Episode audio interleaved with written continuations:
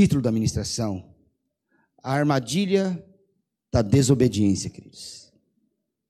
Nós já falamos aqui algumas vezes sobre esse texto de Atos dos Apóstolos, capítulo 2, versículo 42 ao 47, queridos. E algumas semanas atrás nós destacamos aqui as características de uma igreja que pretende ser avivada, ou uma, de uma igreja que pretende protagonizar um avivamento, queridos. Já falamos aqui o que significa perseverança. Perseverança significa permanecer naquilo que você aprendeu primeiro, ou naquilo que você aprendeu no princípio, sem você sair, sair da posição e se posicionar, queridos, sem sem sair da presença de Deus, sem sair do fundamento da base da fé, daquilo que você aprendeu na fé, no princípio, lá quando você aceitou Jesus, queridos. E eu lembro que falamos das últimas vezes aqui, queridos, que nós pregamos, nós falamos sobre a obediência, sobre a dádiva de obedecer, sobre a graça de você obedecer.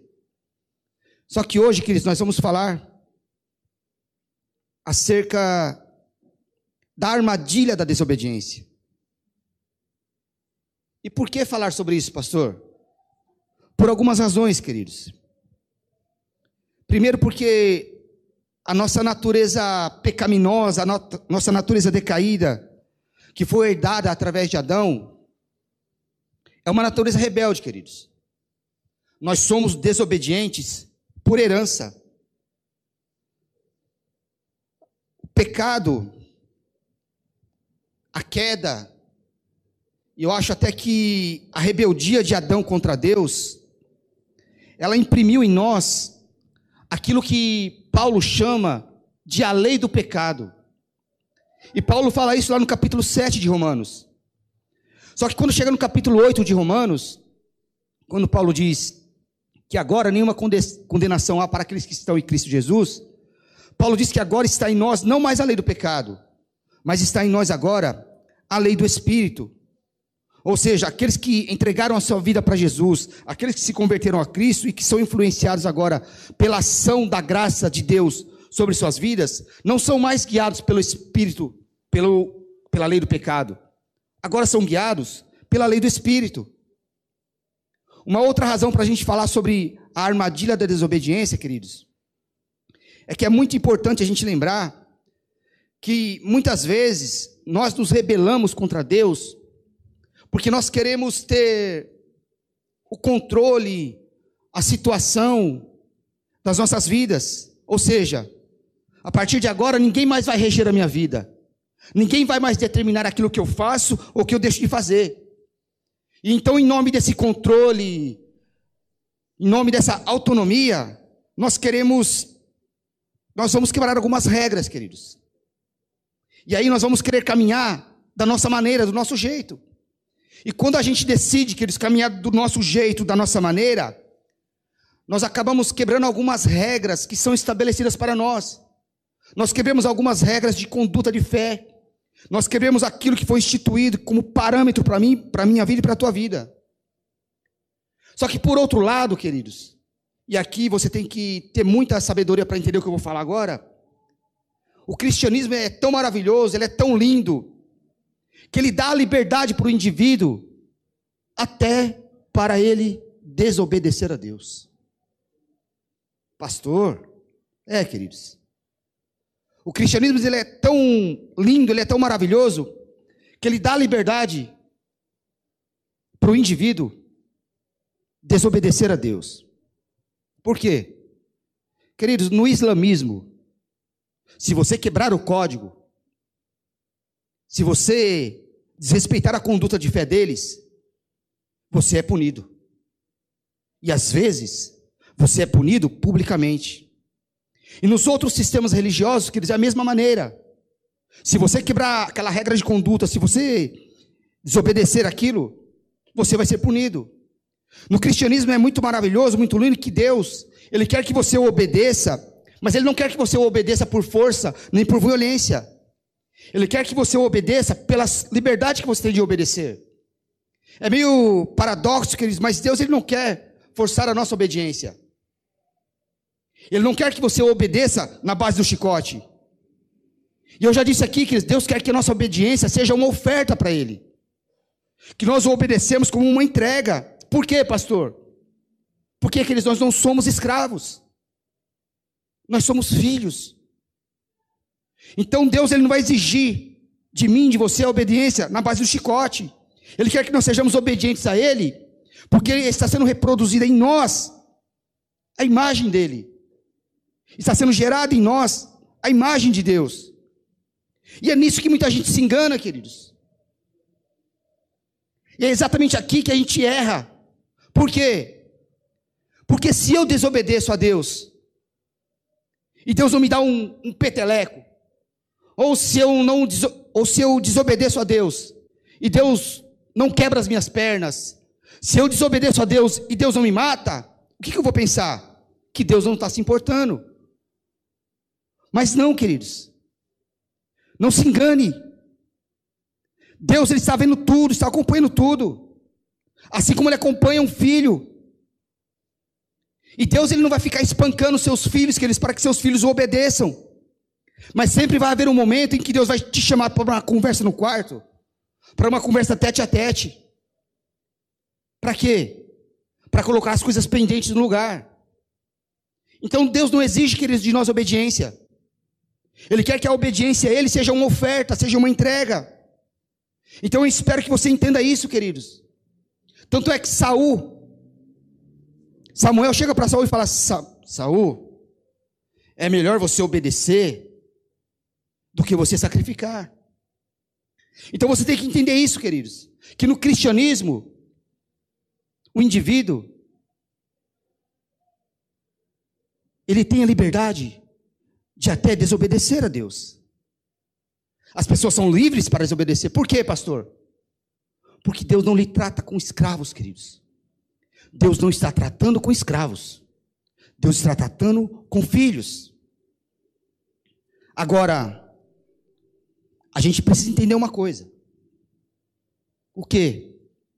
A Bíblia diz, queridos, a quem muito é dado, mais será cobrado.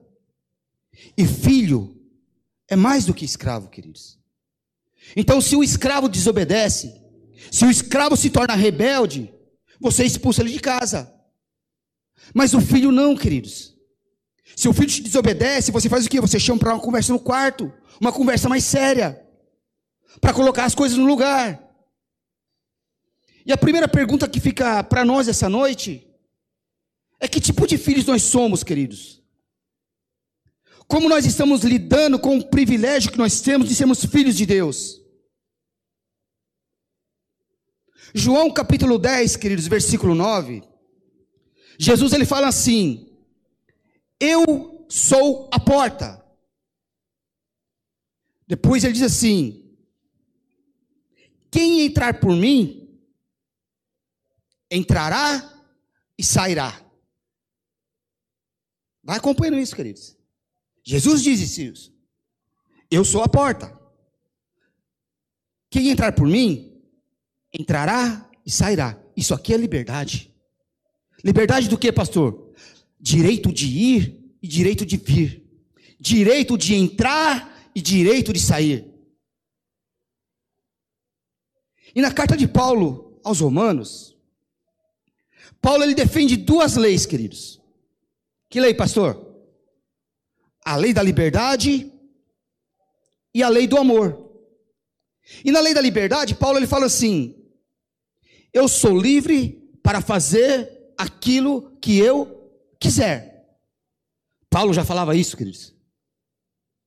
Aí na lei do amor, Paulo fala assim: dentro dessa minha liberdade, se aquilo que eu fizer faz o meu irmão pecar, eu não faço por amor ao meu irmão. Então, ao mesmo tempo que parece que Paulo vai soltar a trava, soltar o freio para que nós vivamos a nossa vida de maneira desenfreada, através da liberdade, ele trava a gente com base na lei do amor. Então, quando a Bíblia diz aqui que eles perseveravam na doutrina dos apóstolos, não está dizendo que eles estavam sendo escravizados ou que eles estavam sofrendo alguma lavagem cerebral pelo ensino dos apóstolos. Não, queridos. eles também eram livres para até desobedecer. E quando você lê lá o livro de Atos dos Apóstolos, a gente não vai ler para a gente ganhar tempo, capítulo 5, quando Ananias e Safira aparecem diante de Pedro, e diante de Pedro eles soltam uma grande mentira, a Bíblia diz que por causa da mentira, eles morreram. Mas o texto diz que Pedro fala assim para eles: Porventura, sendo teu, não eras livres para reter ou para entregar? Isso é liberdade, queridos. Para fazer o que quiser. Eles venderam suas propriedades e tinham dinheiro na mão deles. E eles mentiram que venderam por menos. E Pedro diz: Olha, vocês eram livres para reter ou para entregar. Por que então mentistes para o Espírito Santo? Então entenda, queridos. Quando você é livre, a sua responsabilidade é maior. Por quê, pastor? Porque você vai responder pela liberdade que você recebeu. Então eles perseveravam na doutrina dos apóstolos e eles eram livres para quê? Para obedecer à doutrina como filhos. Mas o que eu quero entregar essa noite para a igreja, que eu quero compartilhar com vocês hoje, é que dentro dessa liberdade que nós temos de obedecer, muitas vezes, queridos, nós optamos em desobedecer. E aí caímos numa armadilha. E normalmente, queridos, a armadilha da desobediência, como qualquer outro laço, vai trazer consequência para mim e para a tua vida. Vai trazer consequência para aquelas pessoas que decidem caminhar pelo caminho da rebeldia. E perseverar na doutrina dos apóstolos aqui, queridos, é o que? É rejeitar a armadilha da desobediência. Então a armadilha da desobediência vai trazer para nós algumas consequências, queridos. Primeira, a armadilha da desobediência te escraviza, te faz escravo. Livro de Juízes, queridos, capítulo de número 6. Aliás, o panorama do livro de Juízes é o seguinte: Israel já tem mais ou menos 300 anos que saiu do Egito e conquistou a terra de Canaã. Então, no livro Juiz, queridos, a terra de Canaã tem mais ou menos 300 anos. Todas as tribos já estão instaladas, já estão estabelecidas, e Israel já está vivendo como um povo organizado.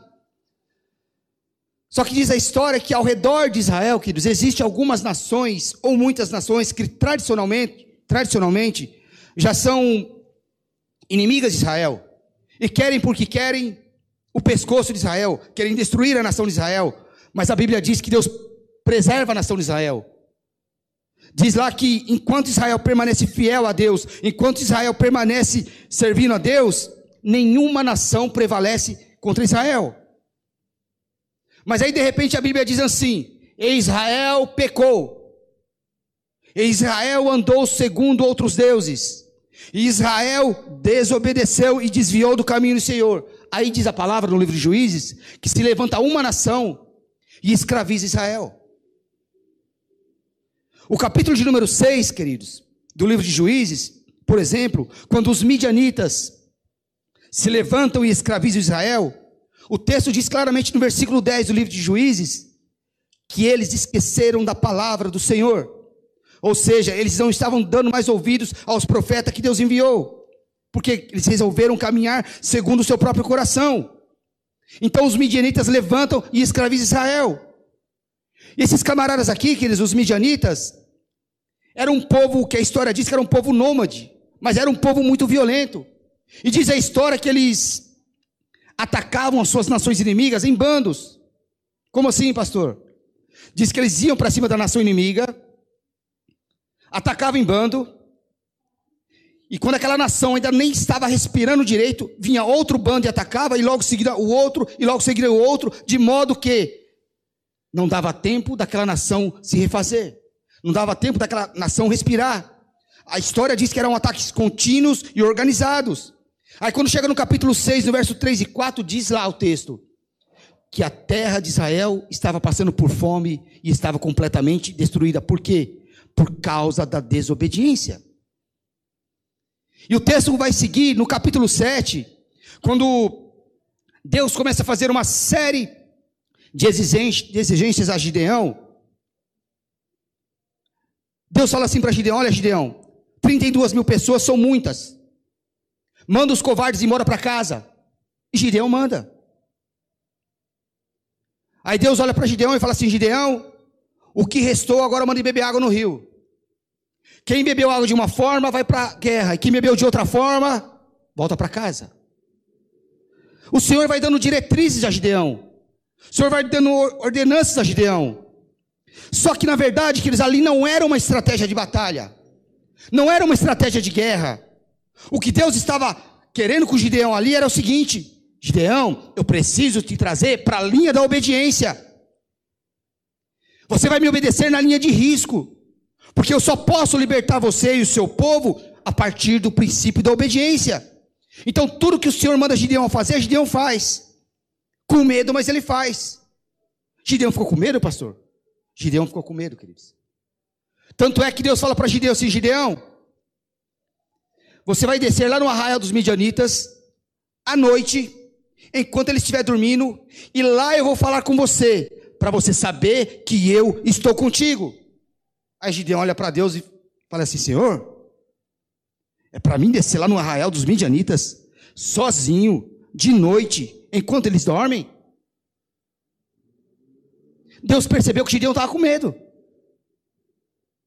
Aí Deus fala assim para Gideão: Gideão, então faz o seguinte: chama o teu conservo, o Puá, e desce vocês dois lá, lá eu vou falar com você. Gideão estava com medo, queridos. Só que Deus estava trazendo Gideão para a linha da obediência. Por quê? Porque Gideão, através da desobediência, ele também estava com medo.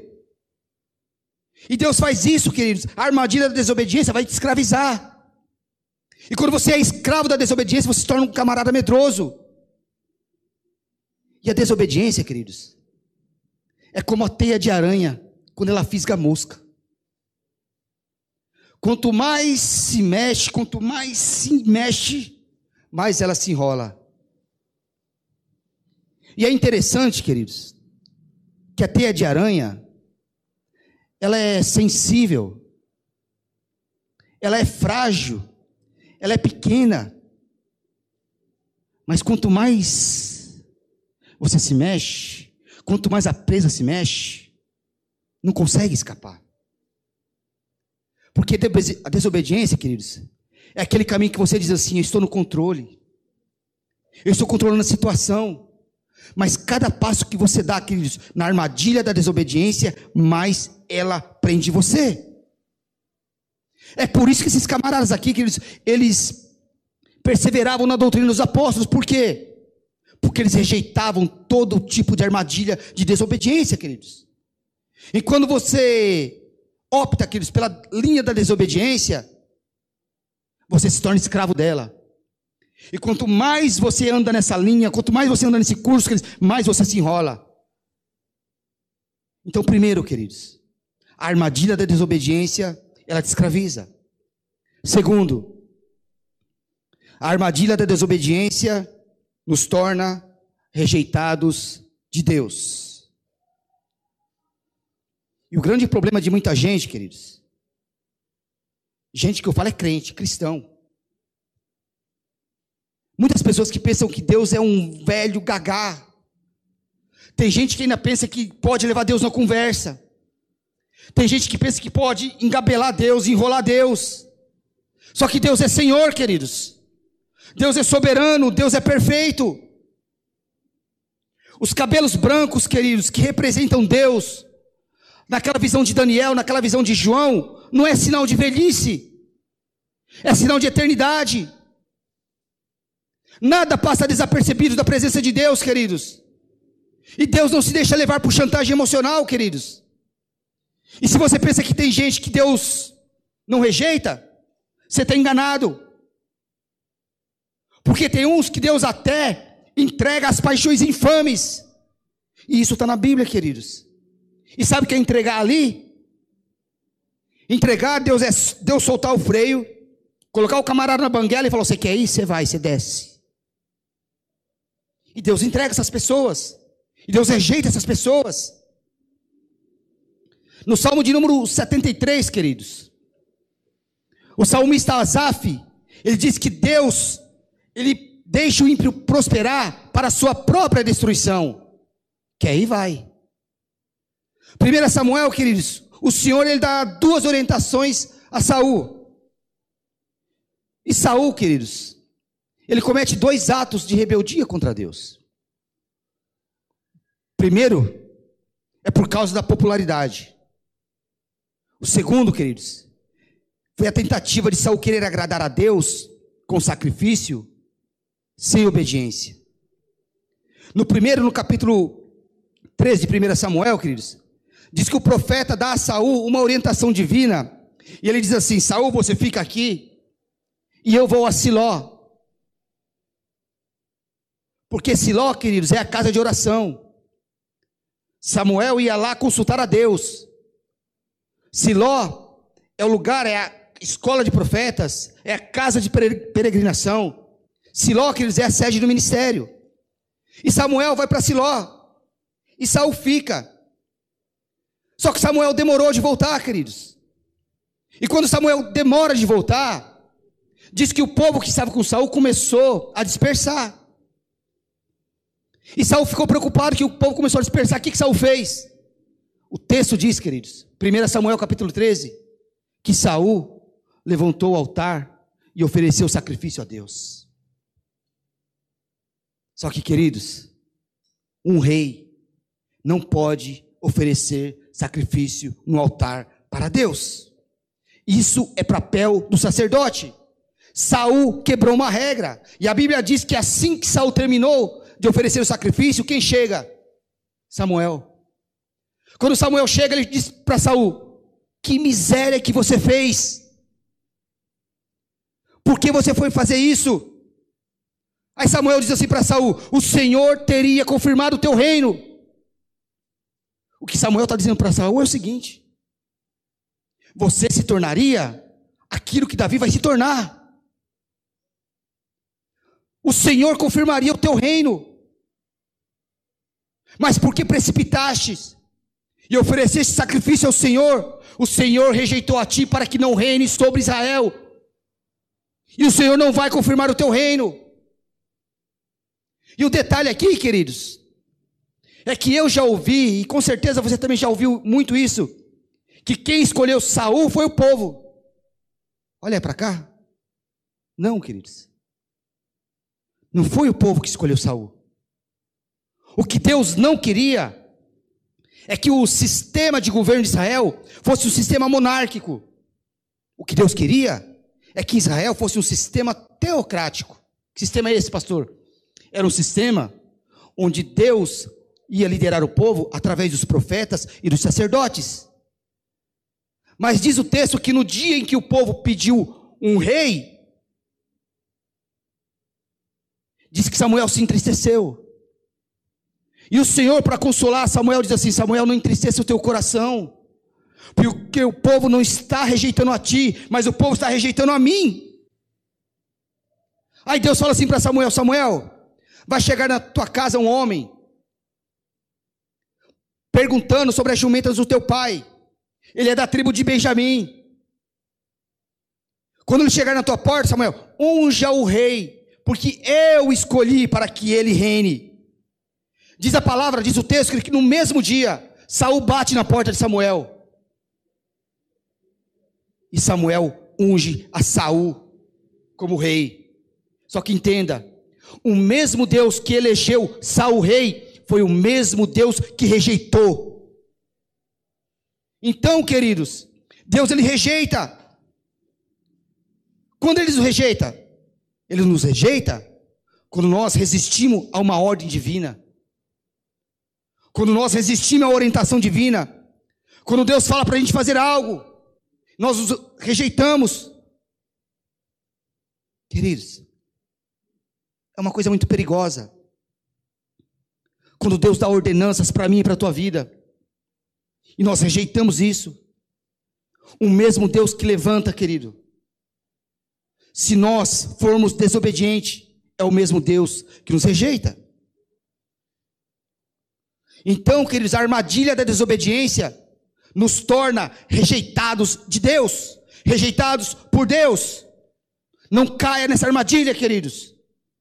Terceiro, a desobediência, a armadilha da desobediência, nos afasta da presença de Deus. E essa questão, queridos, de presença de Deus é uma coisa muito séria. Por quê, pastor? Primeiro, porque a experiência bíblica, ela vai nos revelar que tem gente, tem pessoas que perde a presença de Deus, queridos, e nem percebe. Vou repetir para você entender, queridos. Tem pessoas dentro da igreja que perde a presença de Deus e não percebe. Juízes novamente, só que no capítulo 16, verso 20, quando Sansão ele entrega o segredo do seu nazireado para Dalila, diz que três tentativas antes de quando Dalila diz para Sansão assim: Sansão, vem sobre ti os filisteus. Nessas três tentativas, diz que Sansão se levanta, quebra as amarras e dispersa os filisteus. Só que na quarta tentativa, queridos, quando Dalila novamente diz: Sansão, vem sobre ti os filisteus, diz o texto, queridos, que Sansão se levanta para ir para cima dos filisteus, por quê? Porque ele não sabia que o Espírito de Deus já tinha se retirado dele. O Espírito saiu de Sansão, queridos, e ele nem percebeu. Quando a presença de Deus sai, queridos, e o indivíduo nem percebe, significa que o estado de letargia, que o estado de demência dessa pessoa chegou, chegou num nível muito exagerado. Queridos, quando você não percebe que o Espírito Santo de Deus saiu de você, sinal que teu estado de demência chegou num nível muito grande, queridos. Significa que a sua consciência está cauterizada. Pastor, o que é cauterizar? Cauterizar, queridos, é literalmente você colocar um bolo no forno e esquecer lá. Vai torrar, queridos. Vai passar do ponto. Vai perder a sensibilidade. Vai perder a percepção. Então a armadilha da desobediência, queridos, vai fazendo com que o indivíduo se afaste da presença de Deus, sem ele perceber que está se afastando do lugar de onde ele nunca deveria sair. E isso é muito grave. Isso é muito grave, queridos. Por quê, pastor? Porque muitos de nós confundimos poder com presença. Muita gente que está cheio do poder, queridos, mas não está cheio da presença. Muitas igrejas que estão cheias do poder, mas não estão cheias da presença. Livro de Êxodo, queridos, capítulo de número 33. O Senhor chega para Moisés e diz assim: Moisés, a minha presença não irá contigo. Eu vou mandar o anjo do meu poder, mas a minha presença não vai contigo. Vai contigo o anjo do meu poder para guiar o povo. O poder vai, mas a minha presença não, Moisés. Moisés fala para Deus: Senhor, não se a tua presença não for com a gente, eu não arredo o pé daqui. Aí Moisés diz para o Senhor: Senhor, como é que nós vamos sem a tua presença? Como é que os nossos inimigos vão saber que o Senhor está conosco, se o Senhor não estiver na frente abrindo os nossos caminhos? Aí Deus, queridos, Ele dá uma resposta para Moisés, que é uma resposta muito forte, queridos. Deus fala para Moisés assim: tá bom, Moisés, então a minha presença irá contigo e te fará descansar. Por que, que essa resposta é forte, queridos? Note que Deus falou assim: Moisés, a minha presença vai com você, não vai com o povo, não. Por quê? Porque aquele povo era um povo desobediente, queridos. Caíram na armadilha da desobediência. E Deus não queria que a presença dele estivesse no meio do povo. Por isso que Deus responde: Moisés, a minha presença irá contigo, não com o povo, para te fazer descansar. Esse é o problema da desobediência, queridos. Quando você caminha e cai na armadilha da desobediência, a presença de Deus vai se afastando de você cada dia mais. Elias, queridos, Olha para você, para você ver como é importante o poder e a presença. Elias, ele desafia os 400 profetas de Baal e de Azera e mata todos eles. E é ameaçado de morte por Jezabel. E diz o texto que ele foge para uma caverna. E na caverna de, Elias está deprimido. Elias precisa ouvir Deus. Elias quer ver, quer ouvir a voz de Deus. O texto vai dizer em 1 Reis capítulo 19, queridos, que quando Elias está lá todo deprimido, a Bíblia vai dizer que vem um grande terremoto. E Elias espera ouvir Deus no terremoto. Diz que o terremoto vem destruindo tudo, abalando os montes, fazendo tudo, quebrando tudo pela frente. Elias se prepara para ouvir Deus no terremoto. A Bíblia diz que o terremoto passou e Deus não estava no terremoto. Por quê? Porque o terremoto é poder, mas não é presença. O texto segue e diz que depois do terremoto vem uma saraiva, chuva de granizo. E Elias também esperava ouvir Deus nessa chuva. E o texto diz que quando a chuva passou, quando a chuva de granizo passou, Deus também não estava lá, na chuva de granizo. Por quê?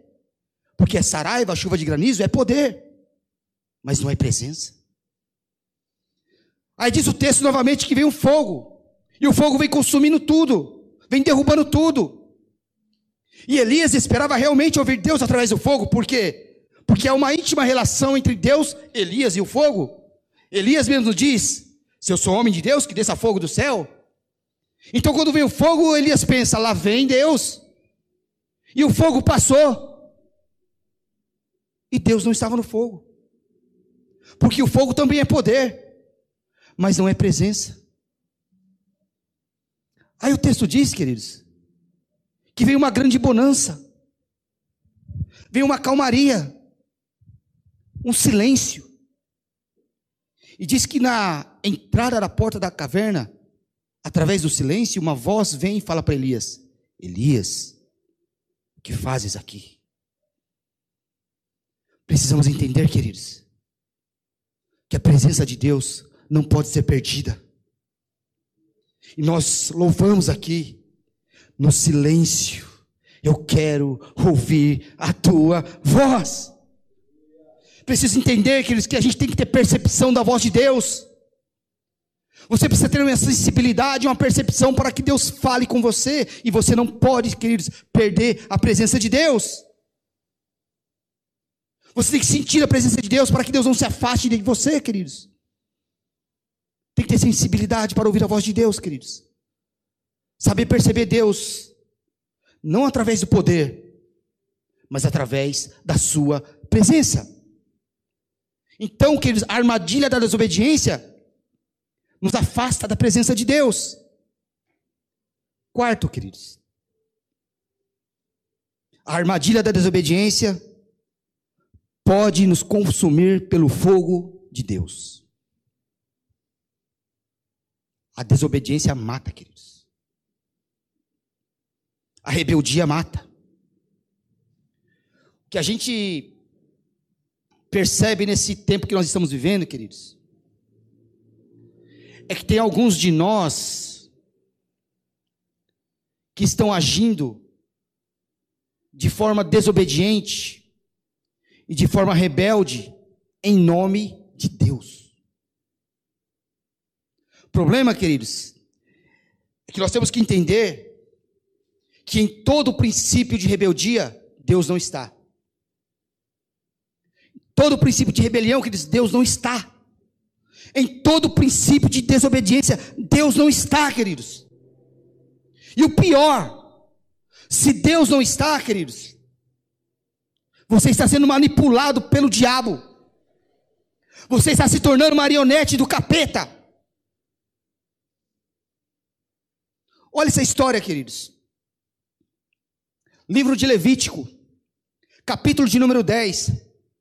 Diz lá o texto que dois sacerdotes foram oferecer sacrifícios a Deus.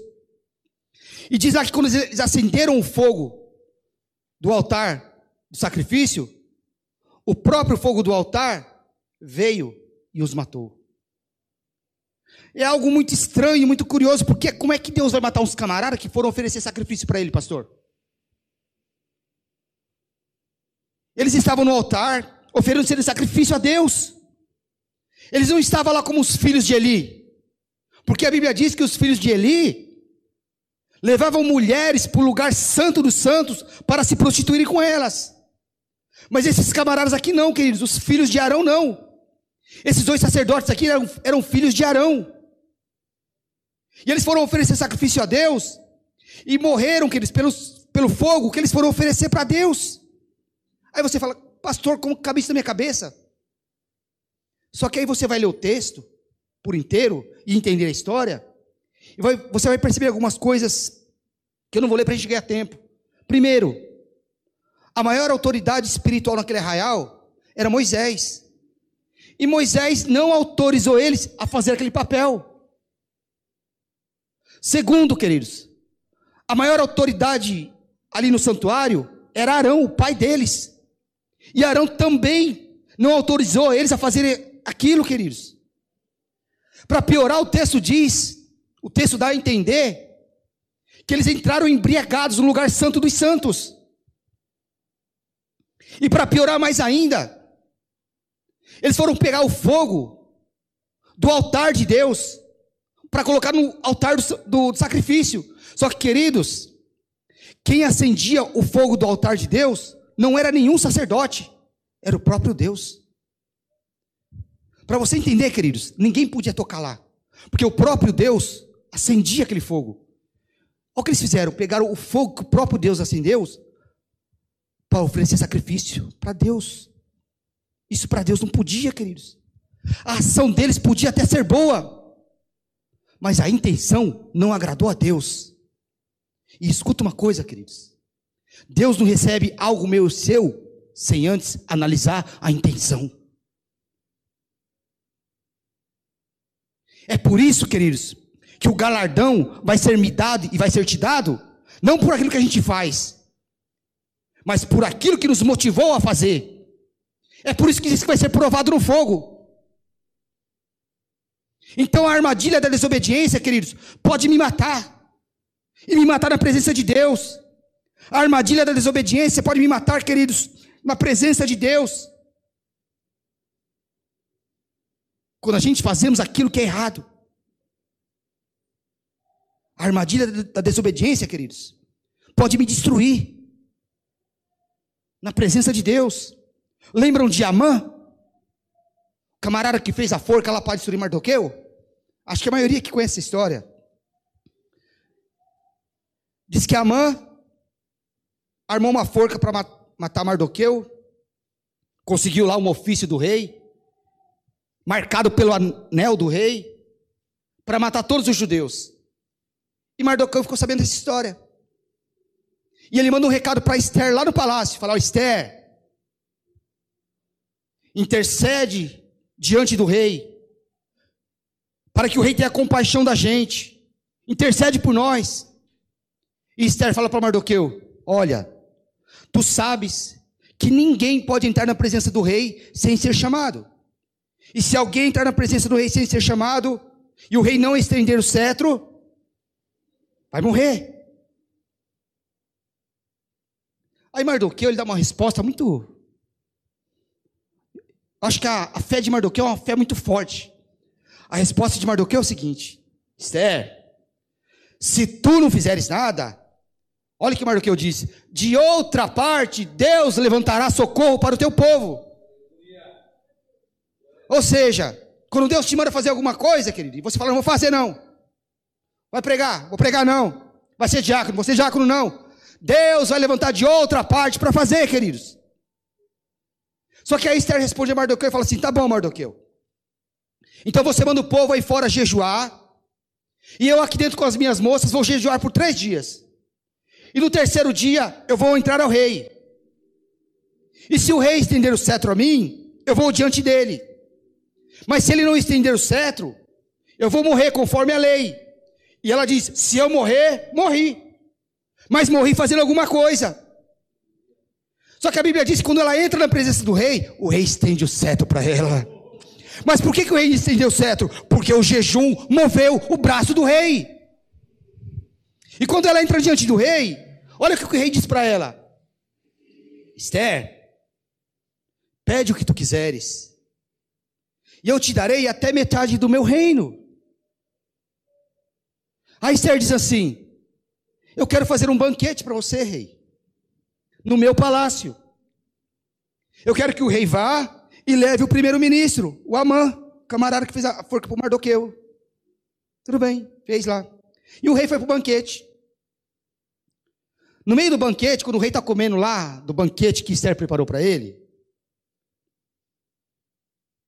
o rei novamente diz a Esther: Esther, eu já te disse, pede o que tu quiseres, e eu te darei até metade do meu reino. Por que, que a Esther não pediu lá na primeira vez? Porque ela estava no palácio dele. E ela queria pedir no palácio dela. Por quê, pastor? Porque o lugar onde você pede também importa. O lugar onde você pede também conta. E aí no meio lá, ela pediu. Ela falou: Rei, eu não quero metade do teu reino, mas eu venho pedir pela minha própria vida. O rei olhou todo assustado para Esther e falou assim: Como assim? Tua vida está sendo ameaçada? Por quem? Ela disse: Sim, rei. Tem um homem no teu reino que está ameaçando não só a minha vida, mas a vida de todo o meu povo. Diz que o texto diz que o rei, o Assuero, ele levanta e vai para o jardim. E ele fica muito bravo, fica muito nervoso. E Esther levanta e vai para o seu quarto. E o camarada lá, o Amã, foi atrás de Esther pedir clemência, pedir perdão para que poupasse a vida dele. E diz o texto lá que ele se deitou na cama de Esther, pedindo perdão. Só que quando ele se deita, exatamente nessa hora, quem que volta? O rei. E encontra o camarada na cama da rainha. E Esther fala: é ele que quer me matar. Ah, meu irmão. A Suero fala assim para. Que que esse infeliz está querendo seduzir a minha esposa no meu próprio palácio? Aí o texto diz que o rei manda enforcar Amã. Quando Amã está sendo, tá sendo levado para ser enforcado, um dos servos do rei fala assim: Rei, tem uma forca lá na cidade que ele fez para matar o Mardoqueu. O rei fala: É nela mesmo que você vai enforcar ele. Queridos, tudo isso deu diante do rei. Tudo isso se deu diante da presença do rei. Nós precisamos entender que quando a gente quebra a linha da obediência e nós caminhamos pela armadilha da desobediência, nós caminhamos, queridos, para a linha da morte. Seremos destruídos por causa da desobediência. Queridos, o fruto da desobediência do cristão é morte espiritual. Então entenda, aqueles que o lugar onde você pede importa. Como você pede, importa. A hora que você pede, importa. E toda armadilha montada contra você será quebrada se você se colocar em obediência diante do rei. Mas não caia na armadilha da desobediência, queridos. Não caia. Quinto, queridos, que o tempo está voando. A armadilha da desobediência nos tornará. Esse aqui é perigoso opositores do reino de Deus. Opositores da expansão do reino. Quando você decide desobedecer a Deus, queridos, você decide lutar contra o próprio reino de Deus. Atos capítulo 13, queridos. A partir do verso 10 até o verso 12, mais ou menos. No começo do texto, capítulo 13, lá para o verso 2 e 3, diz que Paulo está sendo chamado para o ministério para o ministério apostólico. Só que é interessante que lá no capítulo 1 de Atos, é, capítulo 1 de Atos, diz lá no começo do texto que existe uma vaga no grupo apostólico. Judas morreu, cometeu suicídio, e existe uma vaga no grupo apostólico. E de uma certa forma, se você ler o texto lá, você vai perceber que Pedro tem pressa de resolver esse problema logo, de ocupar a cadeira logo.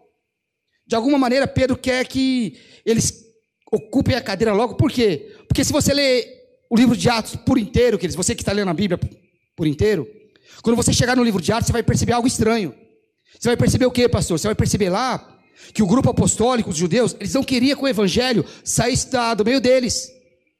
Eles não queriam que o evangelho saísse da região dos judeus. Por quê? Porque eles se achavam os privilegiados. Eles se achavam lá os mimadinhos de Deus. Só que Pedro tinha pressa, por isso que Pedro tinha pressa de querer colocar logo um judeu lá. E Pedro ele resolve fazer uma reunião com toda a liderança lá da igreja de Jerusalém para resolver o problema. E eles tinham uma cultura lá de lançar sorte, lançamento de sorte, para escolher alguém. E disse que lançaram sortes lá, queridos, e escolheram Matias. Mas quem escolheu Matias? O colegiado, os homens. E esse negócio de lançar sorte, queridos, de fazer lançamento de sortes para escolher alguém, a gente tem que tomar muito, muito cuidado com isso aí. Por quê, pastor? Porque isso aí é cultura judaica, queridos. Eu já vi igrejas fazendo isso. Igrejas evangélicas. Mas isso era cultura judaica. Aí o texto diz que eles escolheram Matias. Mas Matias não tinha necessariamente sido escolhido pelo Espírito Santo, queridos. Tinha sido escolhido por homens. Aí em Atos capítulo 13, a Bíblia diz, ou melhor, o Espírito Santo diz assim: Separai-me a Barnabé e a Saulo para a obra que eu os tenho chamado. Agora Deus está escolhendo. Agora tem as mãos de Deus. Em Atos capítulo 1, quem escolheu foi os homens. Em Atos capítulo 3, quem escolheu foi o Espírito Santo, queridos. O que, que a gente percebe? Você vai perceber em Atos capítulo 13 e no resto da Bíblia que Matias, queridos, não aparece no cenário da história da igreja. Em compensação, queridos, este homem, Paulo, que foi escolhido pelo Espírito Santo, se torna o apóstolo do gentio e leva a palavra a toda a Europa, a toda a Ásia e a toda a África. E esse homem, escolhido pelo Espírito Santo de Deus, é o responsável pelo Evangelho chegar até a minha vida e a tua vida. Como assim, pastor? Texto diz, queridos, que Paulo queria pregar em uma região da Ásia e o próprio Espírito Santo impediu Paulo. E diz que nas outras três tentativas, depois disso, Paulo também queria pregar em um determinado lugar e ele foi impedido pelo Espírito Santo. Na quarta tentativa, quando Paulo desce a uma, a uma cidade chamada Troade, diz que o Espírito Santo dá uma visão a Paulo. E nessa visão aparece alguém e diz assim a Paulo: Paulo, passa a Macedônia e nos ajude. Paulo entendeu a visão. E Macedônia é na Europa, queridos. E Paulo foi para a Europa e levou o evangelho para a Europa. Da Europa o evangelho foi para a América, da América o evangelho chegou até a minha e a tua vida e nós somos salvos pela graça e misericórdia de Deus. Por quê? Porque Espírito Santo escolheu a vida de Paulo. Pastor, mas você disse aí que a armadilha da desobediência nos torna opositores de Deus. Cadê a oposição aí? Atos capítulo 13, queridos, um pouquinho antes do versículo 8, fala de um camarada chamado Elimas. E esse camarada ele era, era mágico, encantador. Esse camarada começa a se opor a Paulo. E se você abrir o texto em Atos capítulo 13, versículo 8, olha o que, que diz. Atos capítulo 13, verso 8 diz assim, ó. Resistia-lhes Elimas, o encantador, procurando desviar a fé do procônsul. Todavia, Paulo, cheio do Espírito Santo, fitando os olhos nele, disse assim: Ó filho do diabo, cheio de todo engano e de toda malícia, inimigo de toda justiça, não cessarás de perverter os retos caminhos do Senhor? Aí olha a palavra que Paulo lança para ele. Agora eis a mão do Senhor sobre ti, e ficarás cego, sem ver o sol por algum tempo. A Bíblia diz que imediatamente caiu sobre esse camarada uma névoa e trevas, e o camarada ficava rodeando, procurando alguém para que guiasse pelas mãos. Quando você decide caminhar, queridos, pelo caminho da desobediência, você se torna um opositor do reino de Deus. Você está lutando contra o próprio Deus. A minha desobediência, queridos, é luta contra o reino de Deus. E quanta gente dentro do reino de Deus impedindo que o reino de Deus cresça. Quanta gente, queridos, dentro da igreja impedindo que a igreja cresça. Pessoas que vêm aqui pregar o evangelho, e outras distorcendo, queridos. Outras despregando tudo aquilo que foi pregado. Outras se levantando contra. Pastores e pastoras vêm pregar a palavra aqui. E tem gente, queridos, que sai no corredor despregando a palavra que está sendo pregada. Gente distorce aquilo que está se falando aqui no púlpito. Isso é muito perigoso, queridos. Quem é esse camarada? Esse camarada é o filho de Satanás. É o filho do diabo é o filho de Elimas. Sabe o que, que Paulo disse para uma pessoa igual essa? que caia sobre ti a escuridão e as trevas e que você fique cego. Quando você decide que eles caminhar pela desobediência, você se torna um opositor do reino de Deus. Porque todos aqueles que trabalham queridos, contra a expansão do reino de Deus são filhos da malignidade. Esse é o problema, queridos. É uma coisa que nós temos que entender e aprender que o reino de Deus é maior que as minhas intenções. Ah, mas a minha intenção é boa. O reino de Deus é maior que as suas intenções, queridos. O reino de Deus é maior do que eu e do que você. O reino de Deus é maior do que o meu ministério e do que o teu ministério. O reino de Deus é maior, queridos, que a minha denominação que é pequena e que a sua que é grande. Reino de Deus, queridos, é maior que nossas ambições. Problema, queridos, porque eu acho que é uma coisa muito triste quando muitas pessoas, líderes, tratam o reino de Deus como se fosse a sua casa de campo própria, a sua fazendinha, o seu sítiozinho, como se fosse coisa sua. Líderes que ficam tratando e manipulando as ovelhas como se fosse rebanho deles. Esse é o problema, queridos. Eles pensam que os súditos do reino são súditos deles. Quando se fala de reino, queridos, o problema no Brasil é que ninguém sabe nada sobre monarquia. Para a gente entender como é que funciona o reino. Porque, primeiro, queridos, no reino não existem duas ordens, só uma, a do rei. Não existem duas autoridades, só uma, e é a do rei. E se ele quiser, ele de, delega para você uma missão para você cumprir em nome dele. Num reino, queridos, quando você fere um soldado, você está ferindo o próprio rei. Só que nós não entendemos nada sobre monarquia, queridos. É por isso que Paulo amaldiçoou Elimas, porque ele se levantou contra o reino, se levantou contra a pregação do evangelho. E igreja, queridos, igreja não é quintal de homem. Igreja não é comitê eleitoral. Igreja não é reduto de religioso, queridos. Igreja é território do rei. Nós não entendemos nada sobre reino, queridos. É por isso que o Amã morreu. Por que, que o Amã morreu, pastor? Porque ele se deitou na cama da rainha. Entendeu não, né? A igreja é noiva do cordeiro, queridos. Um dia ela vai se casar com o rei esposa de rei, é rainha. E ninguém deita na cama da rainha sem responder nada para o rei. Ninguém afronta a rainha sem antes responder para o rei. Ninguém tripudia na rainha sem antes se ver com o rei. Ninguém fala mal da rainha sem antes ter que responder com o rei. Deixa eu te dizer um negócio, queridos. Toma cuidado quando você fala, abre a tua boca para falar mal de igreja.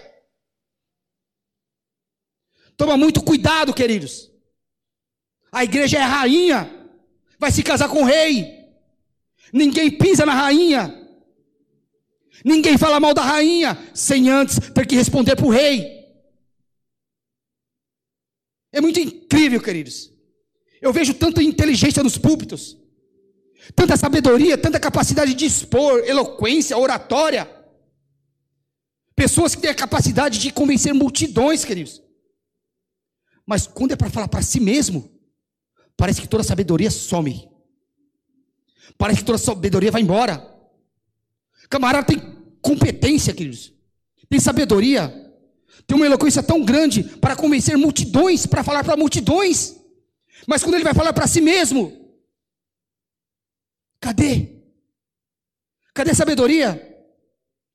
Cadê tanta eloquência? Cadê tanta oratória? convence a muitos, mas não convence a si próprio. Nós temos que entender que a igreja não é nossa, o rebanho não é nosso. Nós pertencemos ao rei, nós pertencemos a ele. E quem se levanta aqueles contra você, quando você está cumprindo uma missão do rei, está se levantando contra o próprio rei. E quando você caminha pelo caminho da desobediência, e você cai na armadilha da desobediência, você se torna um opositor do reino de Deus, queridos. E aí você vai ter que se ver com o rei. Último lugar, queridos. Estou terminando já. Já estourou o horário lá. A armadilha da desobediência, queridos, nos coloca como filhos da desobediência. E filhos da desobediência, queridos, é pior do que você ser apenas desobediente. Por quê, pastor? Porque os filhos da desobediência têm no seu DNA, na sua natureza, o gene da rebelião, o gene da rebeldia. Efésios capítulo 2, queridos, versículo 2, Paulo ele vai fazendo uma relação ali de atitudes e de pecados, ele diz assim: "No outro tempo, outras vidas, outras épocas, vocês andavam segundo o curso desse mundo. De que maneira? Empurrado pelo sistema, indo de acordo com o mundo ia te levando. Você anda conforme as pessoas andam. Que Paulo está dizendo aqui, vocês andam com a multidão. Onde está indo mais gente, vocês vão atrás.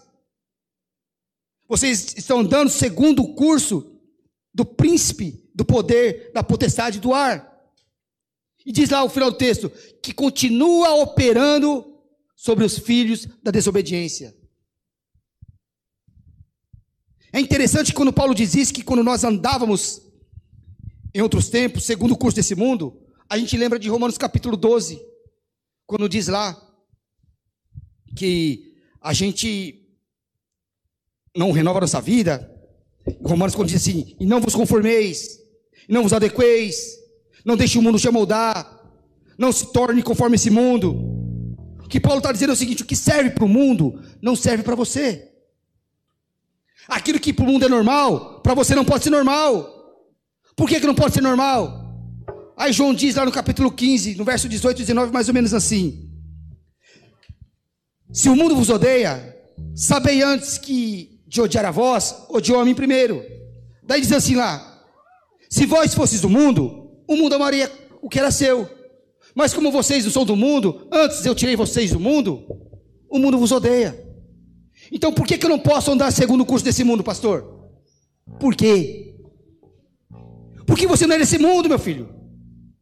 Nós não somos desse mundo. Nós estamos aqui, mas nós não somos daqui. E quem caminha, queridos, pela linha da desobediência e cai na armadilha da desobediência, anda segundo o curso desse mundo, anda segundo a vontade de Satanás. E o final do texto é muito interessante, que diz assim, que continua, que continua operando sobre os filhos da desobediência. E olha que interessante. Você que é filho, quando você participa de uma reunião dos seus familiares, ou junto com alguns amigos, e nessa reunião você faz algo ou você fala algo que seu pai não aprova, existe um código entre você e seu pai, que seja um olhar, um gesto, que você vai compreender que seu pai não gostou. Já viu aqueles menininhos que faz alguma coisa errada no meio de todo mundo? Que o pai só olha assim e fala, olha, ou só faz um gesto, alguma coisinha assim. Você percebe que seu pai não gosta. Agora, querido, se você não percebe, quando Deus não gosta, quando você faz alguma coisa, a tua relação com o pai está comprometida. Se quando você faz algo errado, você não percebe que Deus não gostou, significa que sua relação com o pai está comprometida. Porque existe um código entre você e Deus, queridos. Existe uma íntima relação entre você e Deus. Você que é filho. E você sabe quando Deus não gosta, queridos. Espírito Santo, ele dá uma cutucadinha lá. E o interessante, queridos, é que esse código ele não se repete. Como assim, pastor? Aquilo que Deus me comunica quando eu faço alguma coisa que Ele não gostou é diferente daquilo que Ele comunica para você, queridos. Por quê? Porque existe uma íntima relação, queridos, entre você e o Pai. Existe, queridos, no íntimo um sinal do pai dizendo assim: Filhão, filhona, eu estou aqui. Eu não gostei disso. Eu não estou gostando desse comportamento. Eu não estou gostando dessa atitude. Então, se você não percebe, queridos, quando Deus não gosta daquilo que você faz, a triste notícia para você é que sua relação com o pai está comprometida. Porque o pai te avisa. Você sabe, queridos. E ele te chama para uma conversa. Então, se Deus está te avisando, Deus está te chamando, Deus está te colocando em uma posição assim, é porque, ele não, é porque Ele não quer que você se torne um filho da desobediência. Então, o meu conselho para você, queridos, não espera Deus descer e te jogar no canto da parede para fazer você voltar ao caminho da obediência. E esse jogar no canto da parede pode ser de muitas formas, queridos. Não espera Deus te jogar no canto da parede para resolver o seu problema. Entra logo na linha da obediência, queridos. Porque é melhor obedecer, queridos. É melhor caminhar pelo caminho da obediência. Porque o caminho da desobediência, queridos, trará consequência para mim e para a tua vida irreparáveis. A armadilha da desobediência, queridos. Não caia nela. Não queira ser um opositor do reino de Deus. Não queira ser um rejeitado de Deus. Não queira que a presença de Deus se afaste de você, queridos. Não se torne um escravo, queridos. Amém. Gostaria que vocês se colocassem em pé, queridos, para a gente fazer cinco minutinhos de oração. Passamos só dez minutinhos, queridos. Quero que você entenda, queridos,